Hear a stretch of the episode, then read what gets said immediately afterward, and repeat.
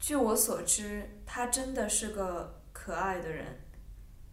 当然，我知道的肯定只是你对他了解的一小部分，但我仍坚信，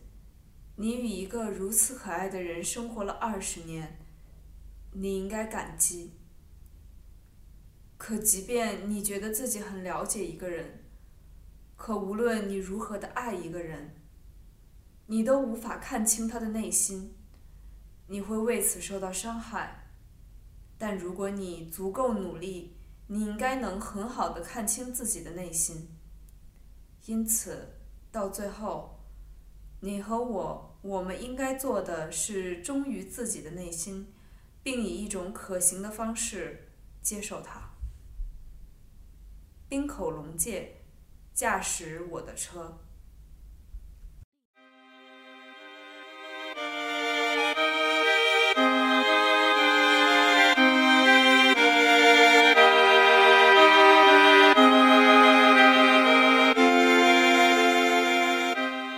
听众朋友们，大家晚上好，现在是香港时间凌晨一点，欢迎收听《失眠夜漫记》，我是彭天俊。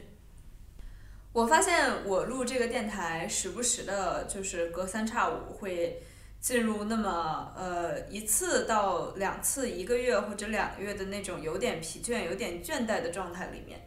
嗯，就会觉得好像最近没有什么可以聊的，然后嗯，没有非常想要推荐的书啊，或者是电影。每当这个时候，我就发现有一个呃，仿佛救星一样的，就是随时可以拿出来使用的话题，就是食物。真的就是饮食男女嘛，就是我们好像每天生活当中，就是天天都要吃东西啊，不吃会死啊，人被杀就会死，人人人一直饿着就会死，所以这个话题有好像永远也讲不完。然后似乎这世界上的这个食物的种类也远远多于书和诗歌的数量吧。我我觉得应该是这种统计大概也没有人做过。嗯，但是既然世界上有那么多地方，各地有各地的吃食，我觉得这个资源应该是取之不尽、用之不竭的吧。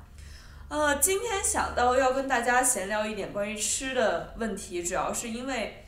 呃，大概是上个星期吧，我的我跟我电台的两个小伙伴，就是一个是负责帮我这个每期做封面的这个美编，然后还有一个就是。呃，帮我调声卡呀，然后给我推荐了很多录音设备的这个程璇同志，我们三个人就是定期是会打这个打电话的，就是我们会有一个这个卧谈时间，因为现在是程璇同志人在北京上班儿，然后呃那个美编同志呢，他现在在美国读研，我在香港嘛，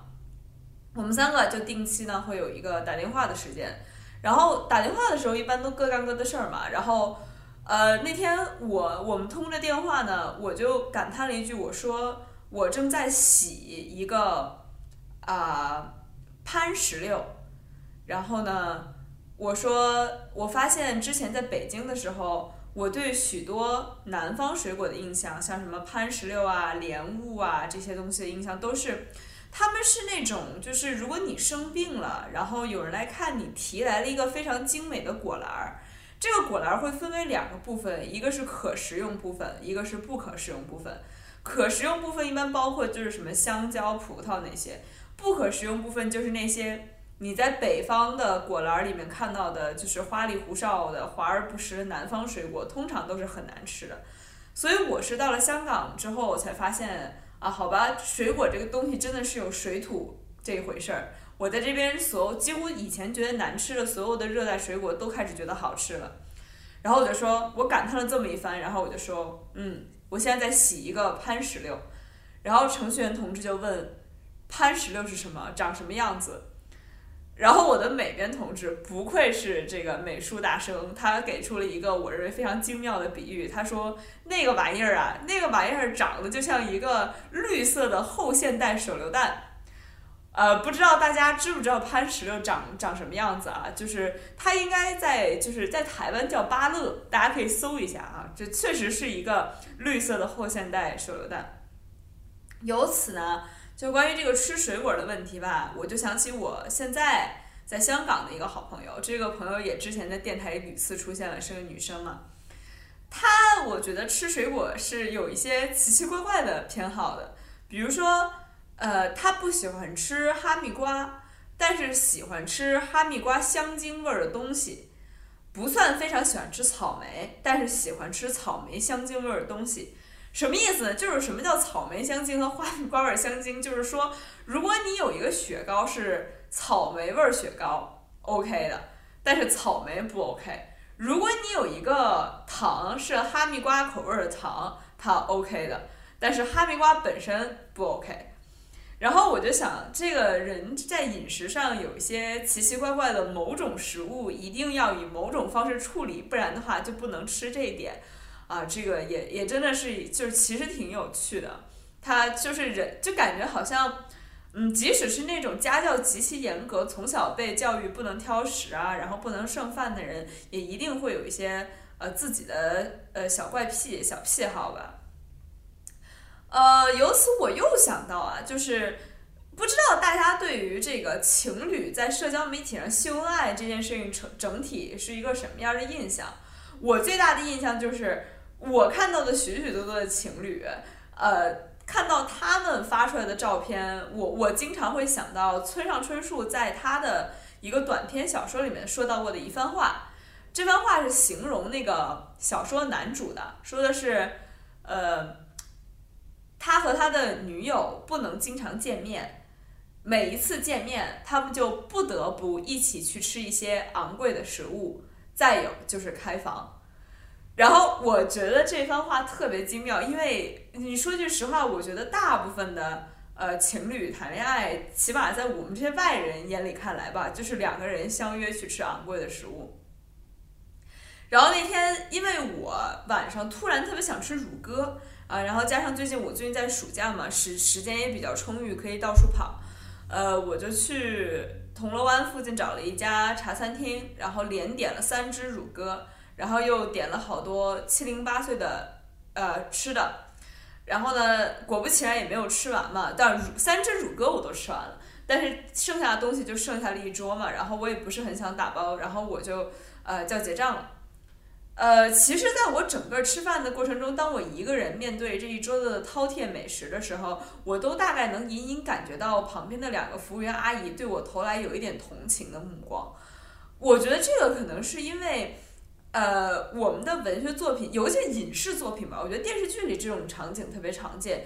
呃，喜欢设计那种，就是如果一个人独自点了一大桌子菜，尤其是女生，然后狼吞虎咽的话，他也有可能是失恋了。就是好像这是一种发泄嘛，就暴饮暴食加上啊报复性消费，其实好像都是人们对于人失恋了之后会有的一个反应的这么一个刻板印象。然后那天我结完账出来之后，我就跟我同学感叹了一句说：“哎，你知道吧？就是我觉得人们的刻板印象应该改一改。如果有一个独生的小姑娘一个人点了一大桌子菜，而且最后也没吃完。”那她不一定是失恋了，也极有可能她只是零花钱非常充裕，而且从小也没有养成什么啊俭以养德的好习惯。我觉得在这个物质这个问题上，在尤其在吃这一方面吧，我确实是一个没有养成俭养德的好习惯的人。一方面是呃，我不太在吃上受过委屈。呃，我经常听我身边的人说，这个小时候爸爸妈妈这个不让吃啊，那个不让吃，然后长大之后会报复性的去买童年的时候吃不到那种零食啊。我这种事儿特别少，我不记得，因为我小时候身体不太好嘛，然后也特别瘦，然后好像家里人为了让我吃点东西，就是只要你吃点东西，他们就已经啊非常高兴了，非常感激了，所以你想吃什么都可以，呃，想吃多不健康的食物都可以。我还记得，就是我有回发烧，非常想吃那个味多美的蛋糕，然后就有一个，他们就请我妈妈的同事的女儿帮我带了一块蛋糕来，那是个大姐姐，然后那个姐姐来的时候就跟我说，说你也太不老实了，要是我妈我发着这我发烧生病，他们肯定觉得蛋糕是垃圾食品，不会让我吃，但是我就没有，呃，所以我很少对食物有报复性的情感，没有那种非常非常想吃某个东西的欲望。嗯，再加上我母亲小的时候老跟我说一句话，到现在其实也常说。她说，把食物浪费在桌子上和把食物浪费在肚子里是一样的。他那个意思就是说，如果你东西剩下了，剩在桌子上，剩在餐盘里，呃，和你强迫自己吃下去，吃了自己不想吃的东西，还白白长胖，这两件事情啊，后者还要更糟糕一些。所以你还不如就把它摆在桌子上。所以我后来呃成人了以后，在外面吃饭，有的时候点点东西，比如说一道菜吧，或者一个什么呃一个点心，可能点错了，然后我咬了一口，我就放在那儿就不吃了。这种时候其实是经常接受我朋友们目光和惊讶的洗礼的，就是啊，你这就不吃了，你这不要了吗？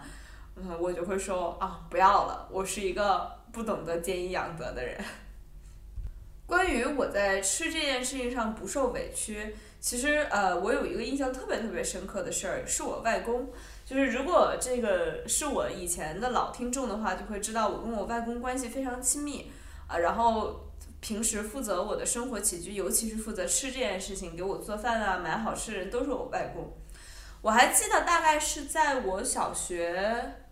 三年级还是二年级的时候，就很小的时候。那个时候电视上有一档非常流行的节目叫《北京美食地图》，在北京台播出。呃，顺便一提，这个《北京美食地图》当时的主创团队有一个核心人物叫杨元。是北京社科院满文所满文研究所，就是呃奇人研究所的呃研究员。这位杨元博士呢，现在其实，在呃播客界，我觉得还挺有名的。他是知名的电台日坛公园的嘉宾之一，然后他也是我几乎在播客界最喜欢的几个嘉宾之一吧。啊，anyways，就是在那个时候，当时热播《北京美食地图》这个节目的呃构成，就是每一集呃剧组会去探访北京的一家呃有人气的这个呃点心铺子或者是餐厅，然后介绍给大家。我还记得那个时候，我二年级的时候，前一天晚上电视上播了一期，呃，虎坊桥那附近有一家呃牛，就是应该是清真。开的清真的奶油麻花儿，呃，奶油麻花儿，然后就是宣传特别好吃，就是我们想象中一般那种麻花儿不都应该是硬的嘛，就脆的，就是包装好的麻花儿。那个奶油麻花儿是软的，它就像一个长条的面包一样，然后说是加了牛奶，说是松松软软，扯开特别好吃，好多人排队。然后我就超级想吃，我外公说那好啊，那我们俩明天晚上就去买。所以明天第二天下午我放学的时候，我外公是开车来接我的。我外公开车，然后我我的学校也在就是北京市中心那一片嘛，然后离虎坊桥特别近，他就接上我，我们俩就直奔虎坊桥，然后他就在路边把车停下了，呃，准备去买。结果我们俩刚一开车门，嚯！就是一一定是，我觉得就是因为前一天晚上播了那北京美食地图，就是那个奶油麻花那个排队的盛况，就排的都拐弯了，就是绝对不亚于就是这一两年什么喜茶、奈雪就这种奶茶店排队的盛况，而且那个时候吧还不时兴就是呃找假的客人，就找那种黄牛来帮着排队，那个都是实打实的，就是附近居民来买麻花的。然后我外公就说啊，那你在车里等我吧，我去买。于是就是他就让我看车，我在车里。然后他还没有把车熄火，他是把车放到那个挂档的那个位置，然后这样，因为在这种情况下，那个车的收音机是可以运作的。我就坐在车里面反复听一张，可能有十三首歌还是十四首歌的任贤齐的专辑，我还印象挺深刻的。然后我记得我那天下午把那个专专辑反反复复的可能听了五六遍。呃，也就是我外公在那里排队排了两个多小时，还是快三个小时。在那个时候，呃，就是以北京人不太爱这个扎堆儿买吃的的这个呃 这个情况，这已经是非常非常少见了。然后最后他就是，最后我都快睡着了。我还记得就是他走向车这边，他没有直接开开他的那个驾驶座车门，而是他先敲了我的副驾驶的车门车窗。然后我把车窗摇下来，他人都还没有进到车里，就先把那个装着奶油奶油麻花的塑料袋递到了我手上。那个奶油麻花还是热的，就是刚出炉的那种烫烫的，然后又软又香，特别好吃。然后整个车里都是那个味道。然后我就记得我们开着车回去，我外公开车，我就在边上，我吃一口，然后我也撕一半给他，就是喂给他吃，然后我们就这样两个人吃了两根奶奶油麻花。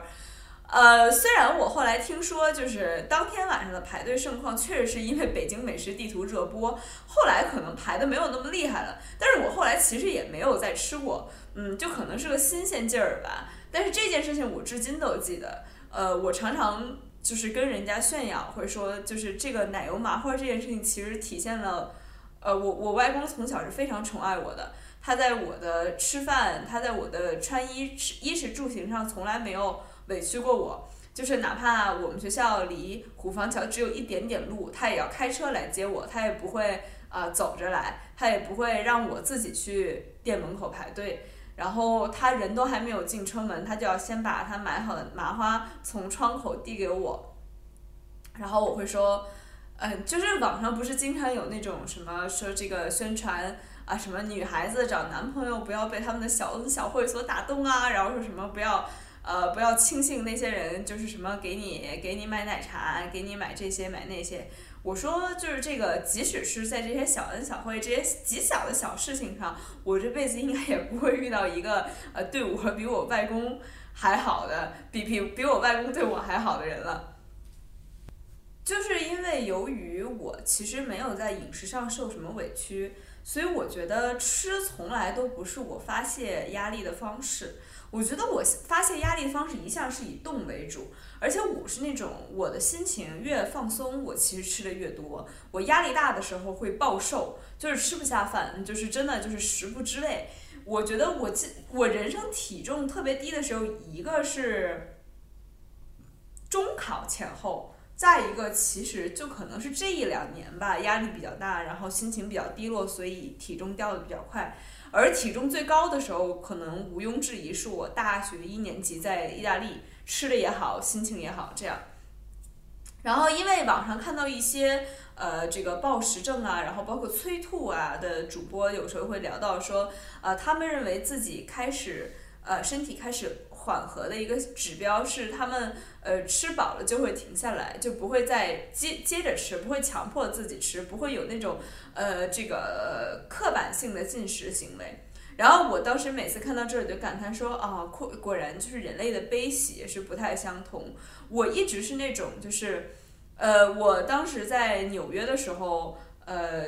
呃，有一位朋友嘛，经常到我的这个地下室里来跟我一块儿吃饭。他那个时候就吐槽过我一个习惯，比如说我会开一包果汁，就是那种一个立方体的小纸包，像会员那样的，然后你把吸管扎进去嘛，我会扎进去，然后嘬两口，然后把整个。呃，纸包放回冰箱里面，然后第二天再拿出来嘬两口，然后再放回冰箱里。就是大家喝这个饮料，基本上论一包一包喝，我论一口一口喝。然后薯，然后我很少吃薯片，但如果突然想吃，也是前两天大就真的就这周，我突然想吃薯片，我就买了一包，然后我吃了两片，又不想吃了，就是。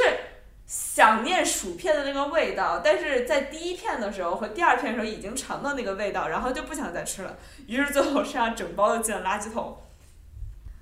我经常向大家推荐的一个呃一档节目，一个纪录片的节目是日本 NHK 电视台的呃计时七十二小时，在这个计时七十二小时二零一九年九月十七日播出的一期叫。断食饥饿的另一面里面，就是这期节目这个剧组啊，也花了七十二小时，在一个日本的这种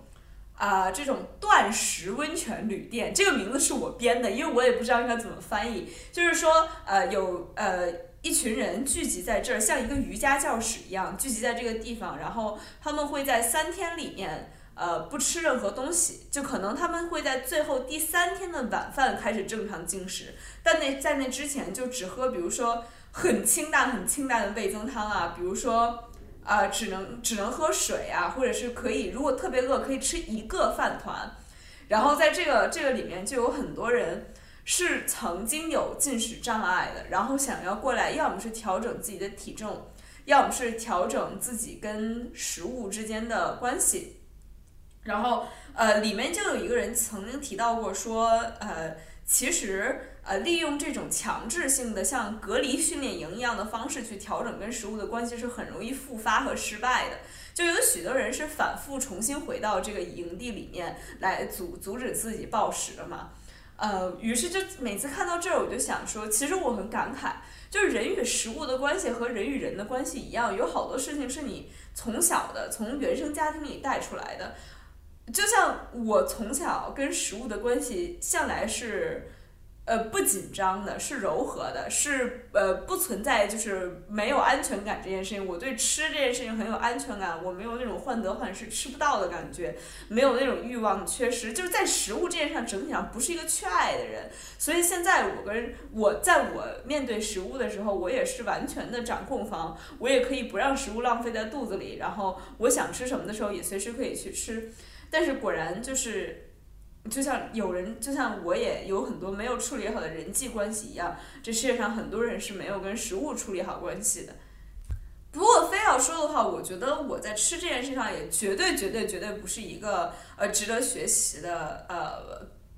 对象吧，因为我觉得我是暴食的极端另外一面，尤其是我心情不好的时候，我会进入一种绝食状态，我真的什么也不想吃，而且我觉得。仿佛胃里如果是空着的，我的脑子就是清醒的，我仿佛就是我的理智就可以占上风。就是一旦人吃饱，就是那种酒足饭饱的状态，我的感情就会上头，然后我的情绪也会上头。所以就是有的时候会出现那种，虽然我在准备考试啊，虽然我在做很重要的工作啊，但是可能我一天下来喝了呃六七八杯咖啡，喝到有点心动过速，而且那种纯黑的黑咖啡，但是只吃了一顿饭。我现在所在的我的这个在香港，我在一个剧组里面工作嘛，然后我们剧组的人现在就流传这个传说，就是露娜一天只吃一顿饭，然后剧组全体就是他们中午大家所有人大家一起点外卖嘛，因为我们一边就是讨论剧本，一边大家一起吃饭，就在会议室里吃。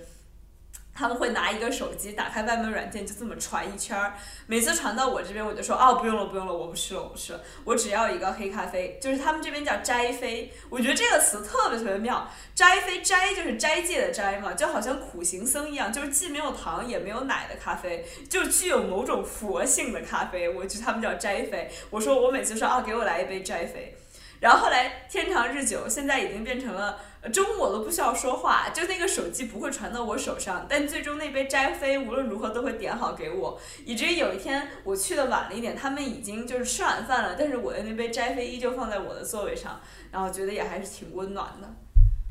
我十五岁那年在武汉参加中国诗歌举办的那个。夏令营的时候，就是当时我不是，就是我之前节目有提到过，我是唯一一个十五岁的小孩儿，其他人那个时候都已经是大学生，已甚至是研究生嘛，啊，然后那个时候我记得我的室友叫高原，是一个诗人，我也曾经在电台里推荐过他，啊，高原那个时候他那个时候我上初初我上高一，就是我即将要要从初三升高一，是高一前的暑假。然后他可能上大学二年级还是三年级吧，当时在北师大学中文，然后他有一个爱好，就是他有业余的营养师证，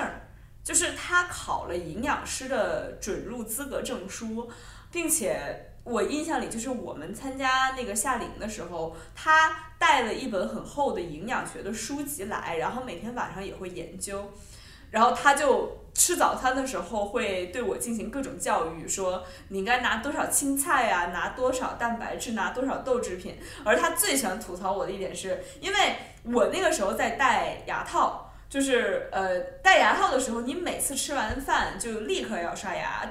哦，顺便一提，这个习惯其实我现在也还在坚持，我现在也是随身带牙刷，吃完饭就刷牙了。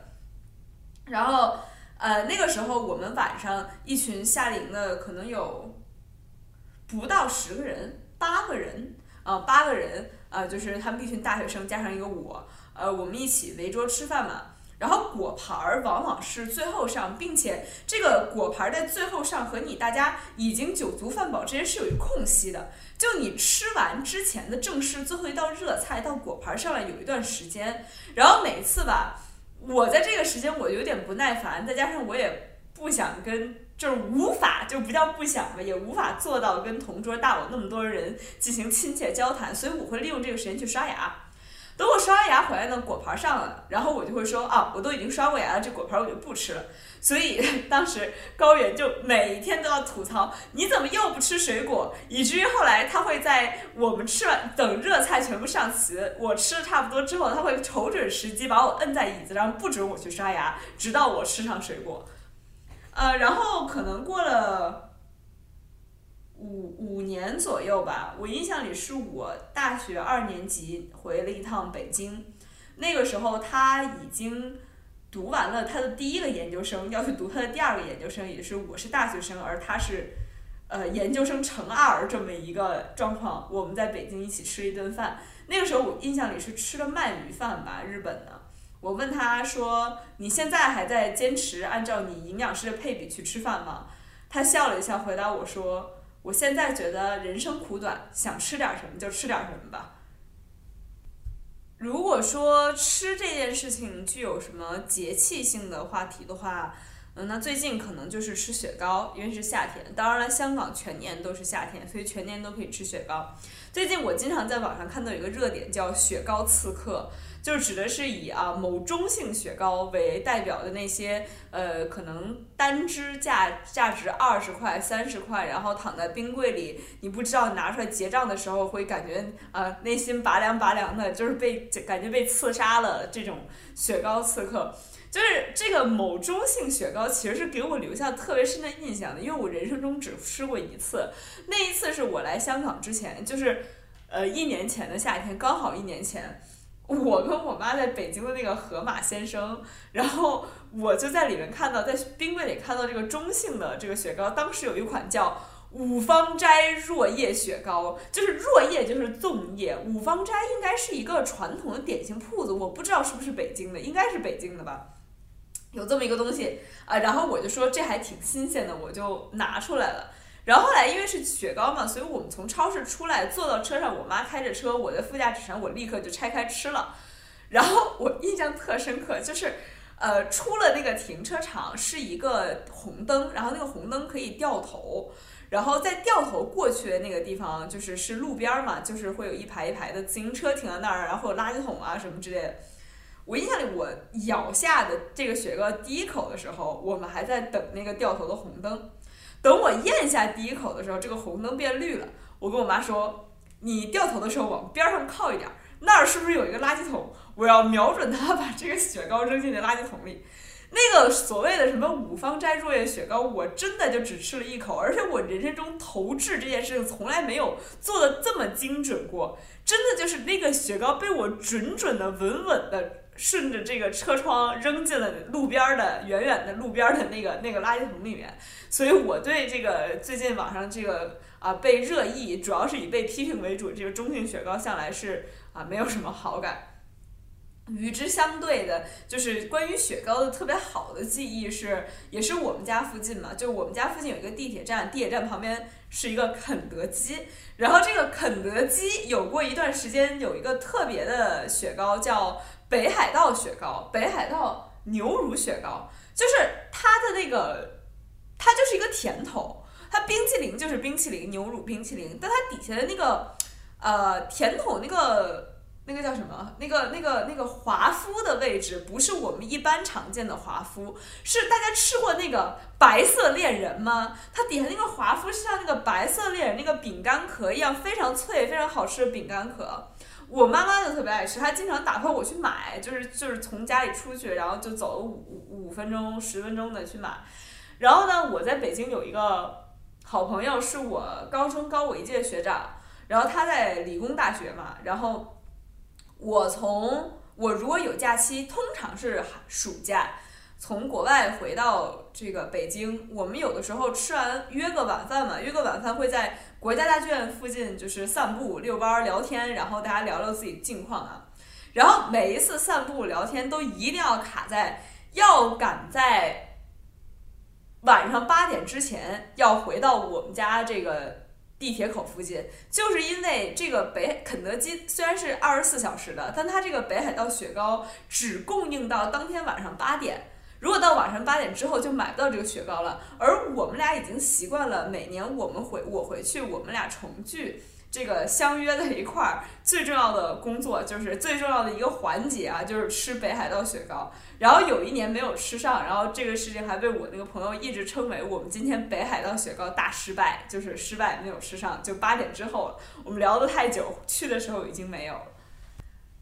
今天真的是一期就纯闲聊，没有什么技术含量，也没有什么水准的节目啊。但是我觉得还是有必要给大家。呃，推荐一点东西，除了刚刚提到了 NHK 那个计时七十二小时有一个纪录片可以看以外，呃，我再给大家推荐也是两个影视作品吧，一个是呃吉卜力动画的《猫的报恩》，这部《猫的报恩》其实在吉卜力动画里一直是地位比较尴尬的，因为它的呃主创团队的核心人物不是宫崎骏。它属于吉卜力，但不属于宫崎骏的作品。然后也有人说这部作品在呃吉卜力动画里面是比较失败的。但是其实恰恰相反，我一直说《猫的报恩》几乎是我最喜欢的吉卜力作品之一。我记得是我小时候可能上小学之前吧，跟我妈一起在沙发上看的，是她买了一个碟片回来。《猫的报恩》讲的其实是一个。呃，非常非常早，在那个时候就讲了人追寻自我，或者说发现自我、忠于自我的故事。他讲的是一个女，一个少女在过马路的时候救了一只差一点被车撞上的小白猫，然后呢，后来发现这只小白猫是猫国的王子，然后猫的报恩嘛，然后猫猫猫猫们要感谢他，就把小女孩带到了这个女孩带到了猫国，然后说。你救了我们的王子，你可以嫁给他，但是嫁给这个王子代价是自己也要变成一只猫。所以这讲的就是这个女孩在她和她的朋友们的这个帮助下，最终意识到自己说到底是人，即使是成为王妃，也不能让自己变成一只猫这件事儿，真的是，我觉得是那种乍一听很老套，但是被这个电影讲的很真挚。呃，很真诚，而且是直打直球，没有那些弯弯绕绕的这样一部朴素的寻找真我的这么一个电影。然后这个电影里面跟吃有关系的部分是这样的，就是这个女孩不是救了那个猫国的王子嘛，然后她的形态是一只白色的小猫咪，她救下这只白色小猫咪之后，为了安抚它，是给它吃了一个叫小鱼饼干的东西，就是。我觉得那个饼干应该不是鱼味儿的，它是饼干，但是做成了鱼的形状。然后在那个那个动画里面，这个女孩是把它从一个像点心盒子里面东西一样拿出来，然后把这个小鱼饼干喂给猫。我小时候看了那个以后，对这个小鱼饼干至少得惦记了，就是呃十好几年吧。然后终于有一回让我发现了一个也是饼干，并且做成鱼的形状。这个东西我忘了它叫什么了。它是就是如果你在美国，美国就是坐美联航的飞机的话，短途旅行他们中间发那个零食是一种奶酪味儿的饼干，然后是做成鱼的形状，然后非常非常难吃。真的就是它难吃到，就是在我看到它的包装上是很多做成小鱼形状饼干的时候，我就想起猫的报恩。但是在我吃到那一口的时候，我觉得我这个梦就破碎了。所以就是到现在，我其实都暗暗希望，不知道我身边啊，这个我的听众里面有没有喜欢烘焙的朋友？如果有喜欢烘焙的朋友，请大家能不能在淘宝上买那种鱼形状的模具啊？如果有人能送我一包自制的甜甜的小鱼饼干的话，我真的会很感激的。我要推荐的第二部的影视作品是最近的，是疫情期疫疫情期间的，就是叫《东京大饭店》啊，主演木村拓哉。这个《东京大饭店》基本上是日剧这一两年内，就是我觉得叫职场励志或者是那种热血青追求追求梦想的这个片子里面评分最高的。呃，它讲的是呃一个女性主厨轮子。和他的搭档，也就是木村拓哉饰演的这位主厨，二位主厨和他们的朋友，他们的一个整个的呃厨师的团队，呃，在做法餐的这个道路上追求米其林三星，一路过关斩将的故事。它传达的内核呢，也其实是在日剧里面属于比较老套的，就是类似那种呃追求食物本身的风味啊，什么要把法餐和日本人的口味结合在一起啊这种。不过这个剧就是它老套的非常优秀。就它的所有的走向，其实你大致可以猜到，然后人员他整个主演主角团吧的性格配置，其实也可以从以往的很多电视剧里面找到端倪。但是他拍的很成功，就是每个细节，无论是啊食物本身的那个样子啊，然后他对米其林的法餐的知识的介绍啊，还是他情节转折的设计啊，还是他演员的选选择，包括他的配乐，包括他的摄影，每一步都是可以打个九分的。所以综合来说，可能没有什么惊喜，但是是赏心悦目的，绝对是可看性非常强的，特别适合吃饭的时候看。今天说了这么多呢，我可能要给这期电台，呃，以一个有一点小的、有一点哀伤的呃收尾吧。我小的时候曾经因为我母亲的工作的原因，我陪着她在江南地区，啊，可能长达有过一个长达一个月不到一个月很长的这么一个时段的一个旅行。然后在这个旅行过程中，他曾经有一位友人。啊，是无锡的一位美女，可能比我母亲还稍年长些，或者他们同龄。这么一位我母亲的女性友人，呃，这位女性友人是带我们游过湖啊，坐过船，也请我们吃过无锡的好吃的。然后那个时候我印象特别深刻的就是，那个时候我也不大，就是上小学，但是我记得这个呃美女阿姨呢有一个特技。就是它能够把一整只虾，无论多小的虾，就是比基围虾还小的那种虾，放进嘴里，然后它的嘴巴看上去也没有怎么在动，可能它舌头在动，它嘴是闭着的也没有动。等它再把那个虾吐出来的时候，你仿佛觉得那个虾没有什么变化，但其实壳里的肉已经没了。他完完整整的把那个肉从他的那个虾里面取了出来，而那个虾壳还表面上看是完整的。他把虾放进嘴里，把一只完整的虾壳吐出来，然后再把那些虾壳平平整整的摆在自己面前的餐盘上。我妈都说，就是有他这个技巧，他可以把整盘虾都偷偷吃完，然后，然后再装作从来没有吃过的样子再退出退回去，或者是再卖给下一桌客人都是可以的。我印象太深刻了，每一次我妈提起就她无锡的那位朋友，我就说哦，是那个啊，能够用用用舌头默不作声的，就是剥虾壳的啊美女阿姨。但是就是今天，就是我现在录这期节目是凌晨一点嘛，就是呃日期上是前一天的晚上，我妈妈刚给我发了一张补告，说这位阿姨，呃说你还记得那个无锡的美女阿姨吗？她突发疾病，呃非常年轻，因为是我妈这个年纪嘛，就是早逝了，英年早逝了。然后我我当听到这个消息的时候，我就想到的是她盘子里那一排整整齐齐。呃，毫发无伤的虾壳，唉，也感叹人生确实无常，所以呃，套用我之前那位诗人朋友的话，人生无常也已经很辛苦了，大家还是想吃点什么就吃点什么吧。那么以上就是今晚的失眠夜漫记，感谢大家的收听，祝大家晚安，我们下期节目再见。